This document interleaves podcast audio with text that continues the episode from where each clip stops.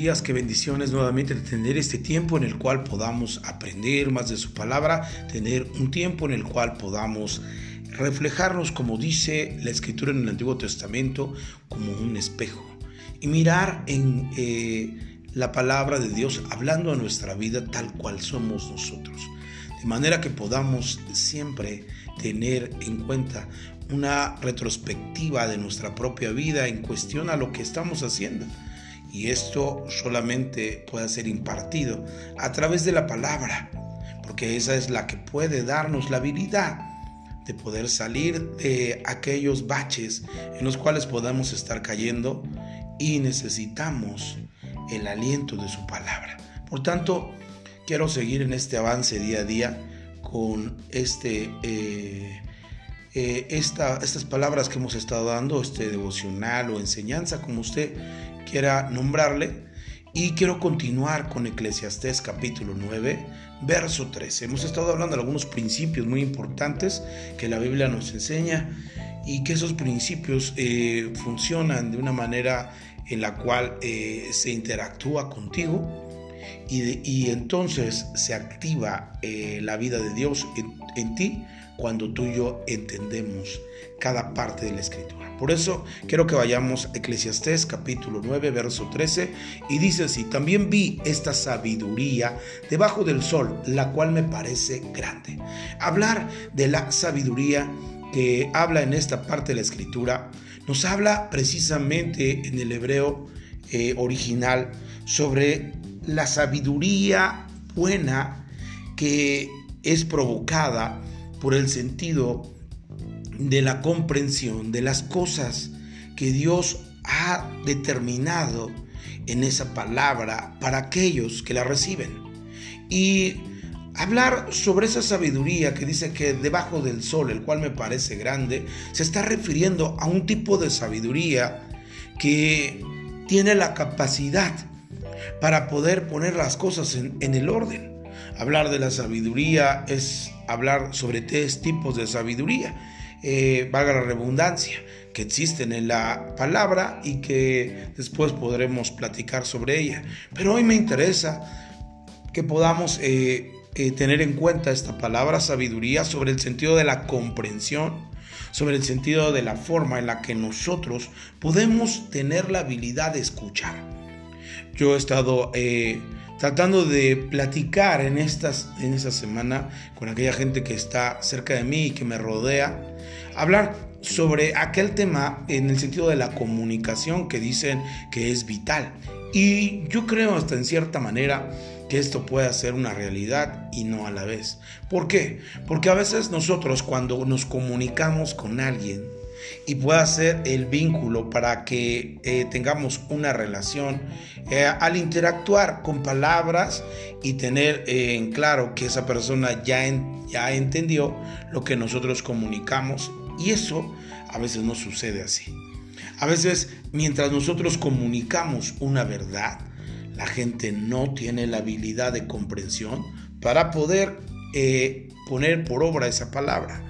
Porque muchos de nosotros, mientras nosotros estamos hablando, ellos solamente están escuchando, pero no están comprendiendo. Entonces, el vínculo mayor para poder tener una correcta relación es la comprensión, más que la comunicación. Toda la gente se comunica. En las noticias la gente se puede comunicar. Eh, en, en, una plática la gente puede estar comunicándose. Incluso por este medio nosotros podamos estar comunicando una verdad bíblica pero tú no comprenderla. Y eso es precisamente sabiduría de la que estoy hablando. La comprensión de las cosas que provienen de Dios, porque la palabra sabiduría aquí es sabiduría de la buena. Y hablar sabiduría de la buena es hablar de la sabiduría de Dios. Y eso es muy interesante. Dios ha dotado a la gente aquí en la tierra de una sabiduría que proviene del cielo a través de su palabra, obviamente. Y esta palabra a veces nosotros no la alcanzamos a comprender. Y entonces utilizamos otro tipo de sabiduría que pudiera ser a través de la propia inteligencia eh, basada en nuestros propios conocimientos eh, personales. Y es ahí donde nosotros no tenemos la comprensión correcta de la sabiduría buena. Por eso es que esta parte de la escritura nos habla, dice, también vi esta sabiduría debajo del sol, el cual me parece grande, dice el escritor. Pero el verso 14 dice, una pequeña ciudad. Y abrevia de la manera en la que se refiere a ella, pequeña. Y pocos hombres en ella, pequeña ciudad, pocos hombres en ella.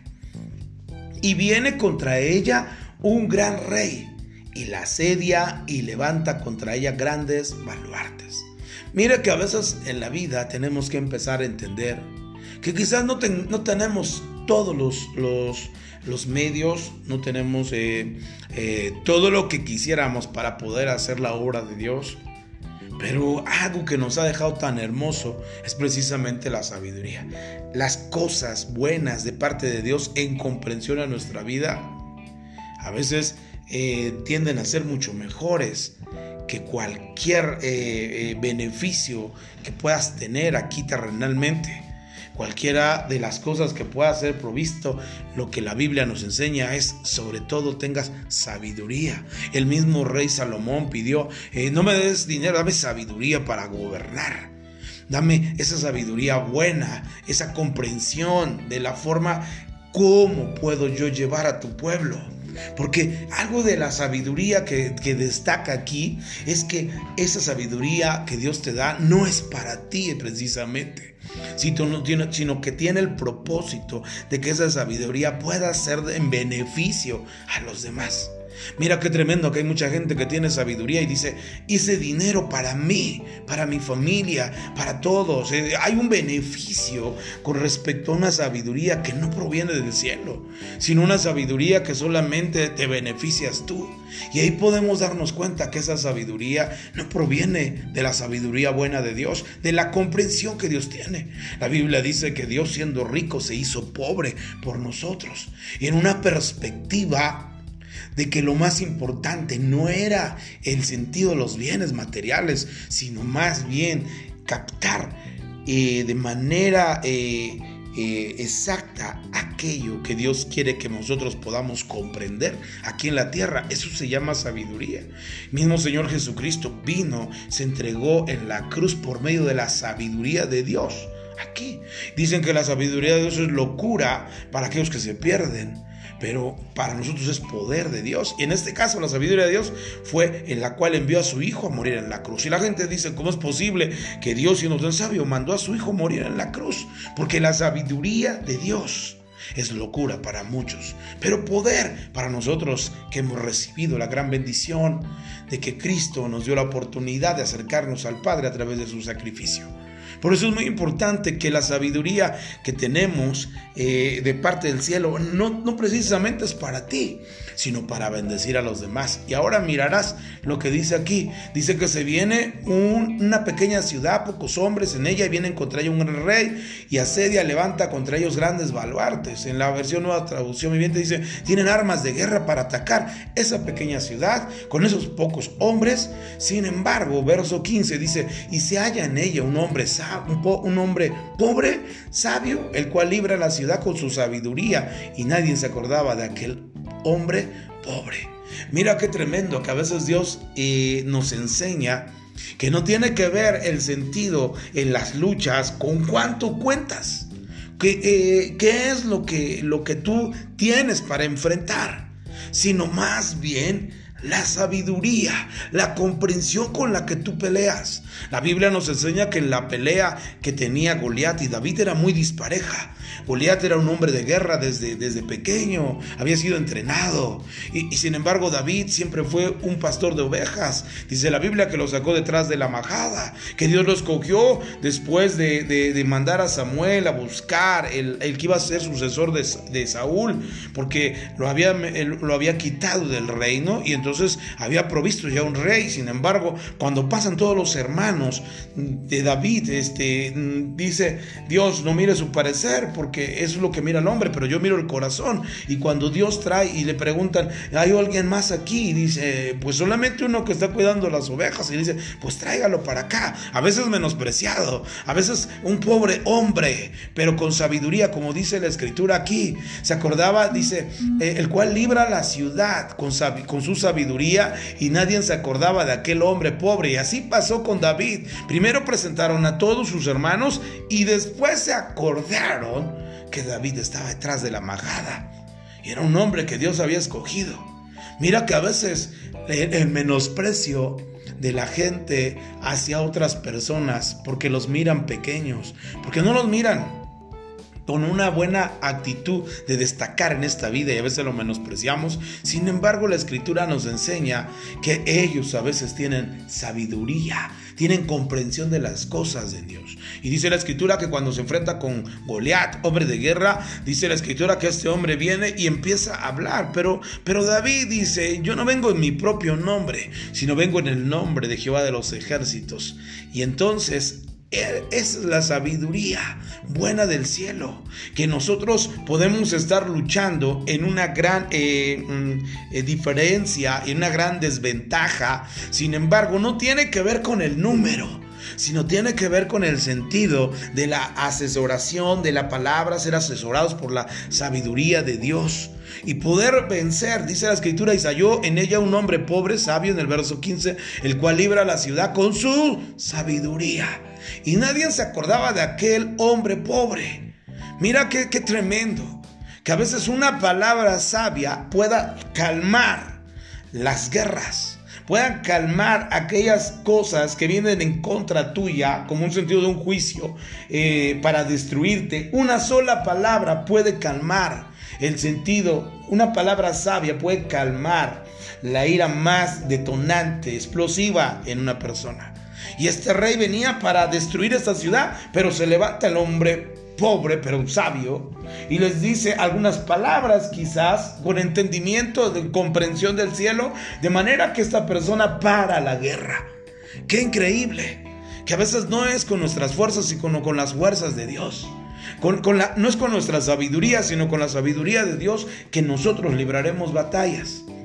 Pero mire por favor verso 16. Entonces dije yo, mejor es la sabiduría que la fuerza aunque la ciencia del pobre, y aquí habla sobre el entendimiento del pobre, sea menospreciado y no se han escuchado sus palabras. A veces requerimos nosotros eh, escuchar palabras de gente rimbombante para poder entender que realmente es un buen consejo. La realidad es que al Señor Jesucristo que anduvo en la tierra no fue un hombre tan prominente en el sentido de la, de la manera eh, eh, en la cual la gente podía mirar a un gran hombre con muchas riquezas y demás. Dice la Biblia que nació en un pesebre y que su vida dice que ni casa tenía, que, que, el Hijo del Hombre no tiene dónde recostar su cabeza y, hablaba sobre el sentido de que pocos bienes tenía. Pero una de las cosas es que estando en la tierra fue un hombre tan sabio que pudo cumplir con la misión que Dios le había encomendado y finalmente dijo en la cruz, consumado es. Por eso es importante que nosotros podamos destacar en, este tiempo con, con, la perspectiva de lo que nos habla. Pueden levantarse bastantes batallas y guerras y a veces nosotros mismos ser menospreciados porque para la gente pudiéramos ser nada, pudiéramos ser eh, una pequeñez, pero qué tremendo.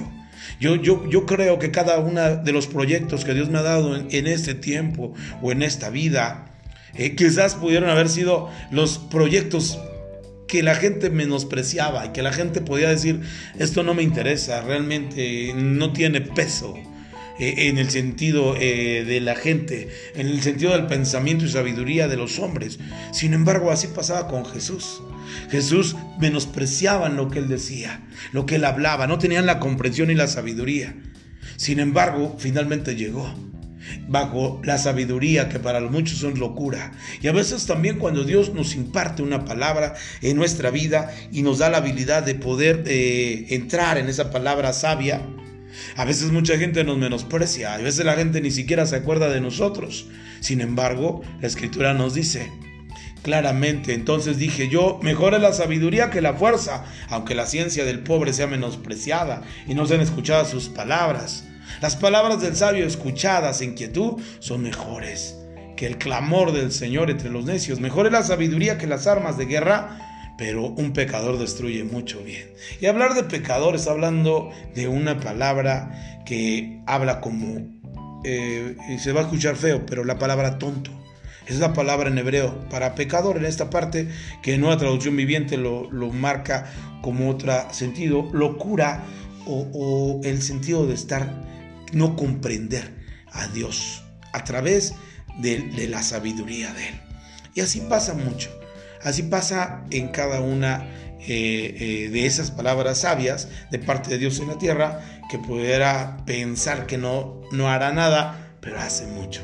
Y es lo mismo que acabamos de platicar a través de Eclesiastés capítulo 9, en estos versículos, que la gente no pensaba que este pobre con sabiduría, y sabiduría es comprensión, entendimiento que este hombre entendido y que había eh, eh, tenido comprensión en su mente para la batalla, pero nadie se acordaba de él.